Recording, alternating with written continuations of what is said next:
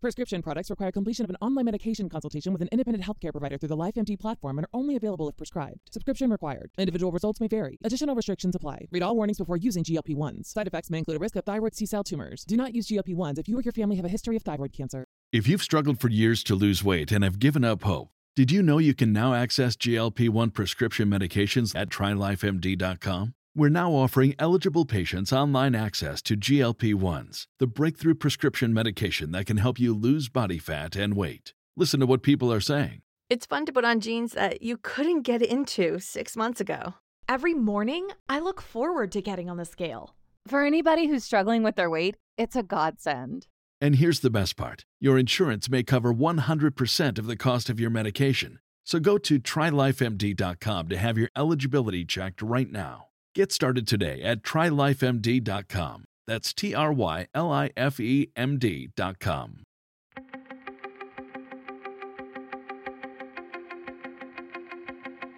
Temas importantes, historias poderosas, voces auténticas. Les habla Jorge Ramos y esto es Contrapoder. Bienvenidos al podcast. Realmente lo he estado siguiendo durante casi una década.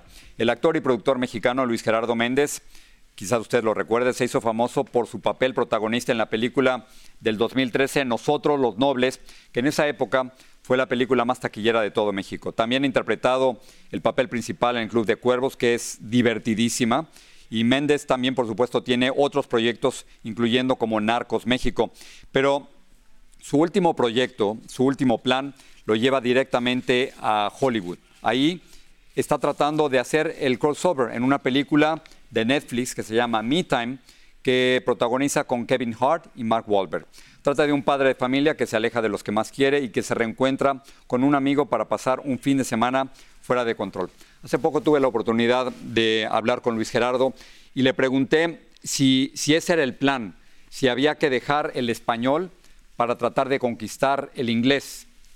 Y así fue nuestra conversación. Luis Gerardo, gracias por hablar con nosotros. Y ahora sí, podemos decir de Aguascalientes para el mundo, ¿no? Nada mal. así es, así es, Jorge. Qué gusto saludarte. Igualmente, me parece, me parece extraordinario que cada vez haya más presencia de, mexicanos y de latinos en series como esta, como, como Me Time, ¿no? Supongo que, que la idea del crossover se, se concreta así, se consolida así. Eh, sí, Jorge, es, es, muy complicado. Al principio es muy difícil abrirte camino en esta industria. Eh, porque a veces a los productores en Estados Unidos les cuesta mucho entender dónde colocarte como actor o como actriz, ¿no? Eh, eso me, a mí me tomó dos o tres años antes de hacer mi primera película en Estados Unidos. Te puedo decir que hice 200 audiciones en las que me dijeron, no, muchas gracias, ¿no? Em, pero ahora que ya de alguna manera logro estar aquí, em, lo que se vuelve eh, complicado, ¿no? O donde tienes que ser muy selectivo es en el tipo de representación que quieres em, hacer, ¿no? Eh, la representación para mí siempre ha sido una bandera muy importante en, Estados Unidos porque pareciera que está de moda no tener actores y actrices eh, latinas en los proyectos, pero la representación no es tener un actor o una actriz en tu película o en una serie de televisión, sino se trata de ser específicos con esa representación, ¿sabes? Eh, eh, en mi caso, mi personaje en esta película, en Me Time, es un eh, empresario mexicano, un entrepreneur muy exitoso, que además tiene una fundación para salvar el medio ambiente y salvar a las tortugas, ¿no? Y pues es un tipo de personaje Rompes el estereotipo, claro, rompes el estereotipo, o sea, no, no, es el, no es el criminal, no es el, el malo, el, ¿no? Exactamente, es, es, un poco como la búsqueda que he tratado de tener y, y son personajes que no llegan todos los días, entonces, eh, pues nada, eh, contento de poder eh, seguir buscando ese camino. ¿no? Ahora, déjame preguntarte, por supuesto el proyecto sale en, Netflix, en MeTime sale en, Netflix y va a ser visto en, en, prácticamente todo el mundo, pero estaba pensando en Bad Bunny y permíteme que, que hable así. Si, si Bad Bunny puede cantar en español, y ser el artista, que yo sé que tú lo conoces, a Benito, y, ser el artista más escuchado en streaming del mundo, cantando en español.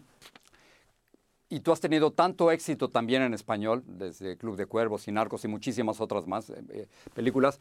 ¿Por qué intentar el inglés? ¿Por qué el salto? ¿Por qué la necesidad de hacerlo en inglés?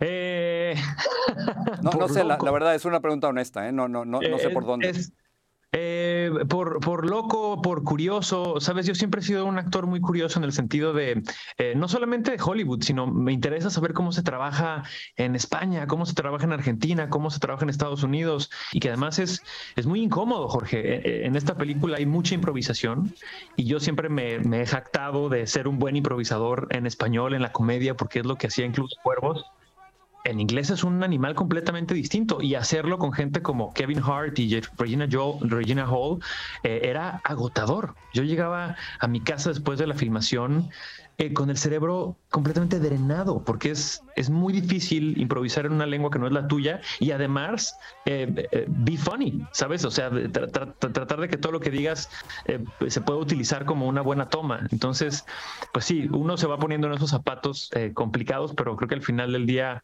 eh, pues eso, los, los, retos son siempre interesantes, salirse ahí de, de la comodidad.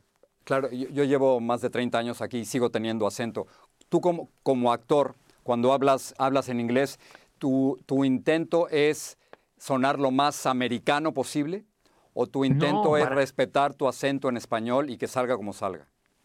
Eh, sí, depende del personaje, ¿no? Eh, en, la serie que acabo de hacer ahora para Peacock en The Resort, mi personaje es, es de Yucatán, es lo que en México se considera un, un yuca fresa, ¿no? Que es un acento muy específico y pues que ese acento también hay que hacerlo. Eh, exacto, el yuca fresa, ¿no? Este, muy poco explorado, por cierto.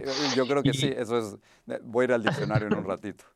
Exacto, entonces, eh, al contrario, creo que nuestro acento nos permite hacer personajes más entrañables, más particulares.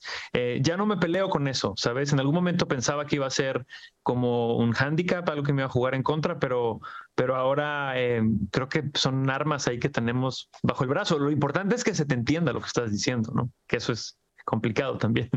Claro, eh, decías en, alguna entrevista que la comedia es un negocio serio y, me pregunto, ante todas las opciones que tienes ahora, estoy seguro que podrías haber escogido un drama en español negro eh, y, haber escogido esta serie, ¿cómo, ¿cómo se va escogiendo el siguiente proyecto, la siguiente película, la siguiente serie? ¿Qué, ¿Cuál es el reto que tienes ahorita? Depende mucho de, las historias, Jorge. Los, personajes que me llaman, las, historias que me parecen eh, que vale la pena contar, ¿no? Em, ahora con mi casa productora también empiezo a contar mis propias historias. Tengo un proyecto desarrollando ahora eh, basado en la, legalización de las drogas en México en 1940. Em, y, pues nada, eso, tratando de encontrar tiempo para todo. Y a veces me, apetece solamente hacer una comedia divertida, enloquecida como Me Time y luego quiero hacer algo más intenso. depende un poco del, del humor, ¿no? Déjame, déjame, terminar con esto que se nos, se nos acaba el, el tiempo has tenido la oportunidad, por supuesto, de viajar mucho. estamos haciendo esta entrevista yo en Miami, tú en Los Ángeles, estás yendo por, Europa, por todos lados. ¿Cómo, ¿Cómo ves a México desde lejos? Uy, Jorge, pues em, es una pregunta muy complicada, ¿no? México es un país que amo y, que me da eh, mucho gusto ver cómo hay gente que, que está descubriendo de alguna manera la Ciudad de México por primera vez y ahora es como la ciudad más hot del mundo, ¿no? Y todas las mentes creativas, intelectuales quieren estar en la Ciudad de México. Es una que, pues, la verdad. Sí, y eso tiene muchos uh, pros y contras, ¿no? En temas de gentrificación y demás. Em, eh, pero creo que es, interesante ver cómo la ciudad se ha puesto de moda. Eh, pero por otro lado también es, es, un momento muy eh, particular con lo que pasa en mi país, ¿no? A nivel em, el gobierno, la corrupción, la falta de políticas ambientales. En fin, es, un tema eh, complicado, pero no me vas a hacer hablar de política porque hoy es tiempo de, de Listo, listo, ok. Yo te conozco. No, yo sé, yo sé, pero quería entrar un poquito por ahí. Ya tendremos alguna vez en persona la, posibilidad de hacerlo. Mientras tanto, felicidades, felicidades por Me Time. Me, me parece que es extraordinario que estés tú ahí, que nos representes ahí y que te hayan llamado a ti para hacerlo. Muchas gracias, Jorge. Te mando un abrazo.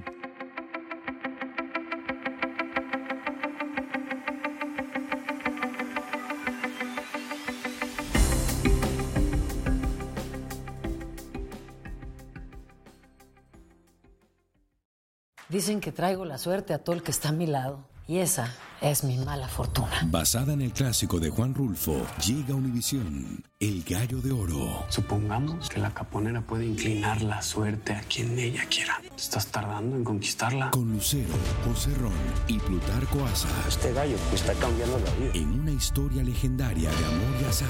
No trates de cambiarme, no lo vas a lograr. El Gallo de Oro, lunes a viernes a las 9 por Univisión.